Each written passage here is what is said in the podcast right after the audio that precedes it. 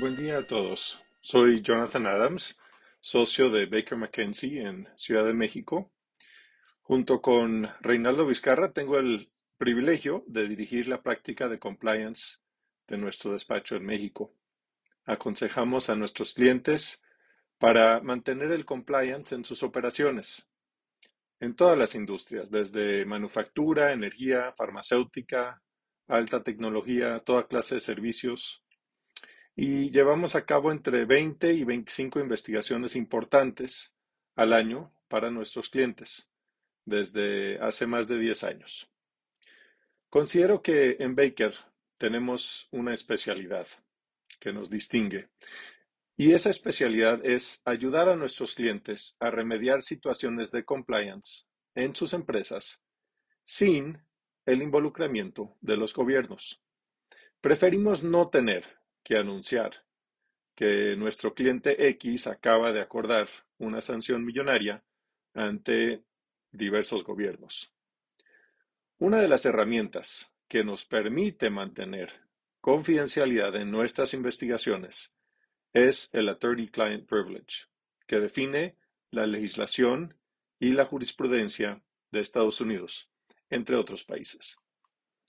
Como el país que sanciona con más agresividad a las empresas del mundo en materia de anticorrupción, es muy importante tomar en cuenta la legislación de Estados Unidos, ya sea en cuanto al Foreign Corrupt Practices Act, FCPA, como garrote, o el privilege como defensa. En su nivel más básico, el privilege permite que el cliente mismo proteja correspondencia, documentación e información intercambiada con sus abogados en el contexto de una investigación interna y que proteja el resultado de la investigación en sí. A diferencia del secreto profesional que tenemos en México y la mayoría de Latinoamérica, el privilege es un derecho que tiene el cliente y no frente a su abogado, sino frente a cualquier tercero, incluyendo a la autoridad.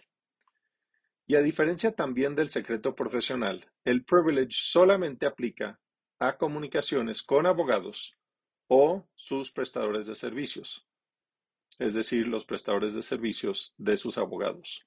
Es decir, no aplica a contadores, consultores u otros profesionales, a menos que hayan sido contratados y supervisados por sus abogados.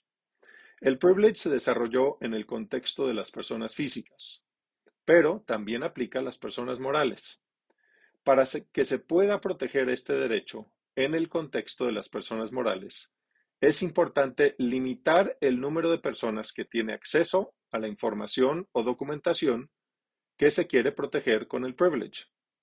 Por esto, es importante definir de forma estricta el personal de alto nivel que tendrá acceso a la información que se genera en el transcurso de la investigación. Esta regla tiene aplicación específica en cada aspecto de la investigación, desde revisión de documentos internos hasta entrevistas internas o externas y, con mayor razón, cualquier reporte que se genere como resultado de la investigación. En resumen, si se debe llevar a cabo una investigación en su empresa y se quiere evitar que se genere un mapa del tesoro para los ministerios públicos, es importante que la investigación la lleven los abogados y en el contexto mexicano que sean los abogados externos. A la larga, esta medida ayudará a evitar las sanciones y la fuga de información, y al mismo tiempo coloca a la empresa en posición ideal en caso de una investigación eventual de parte de alguna autoridad. Esperamos que este breve resumen les sea de utilidad y por favor no duden en contactarnos si consideran que los podemos ayudar. Gracias.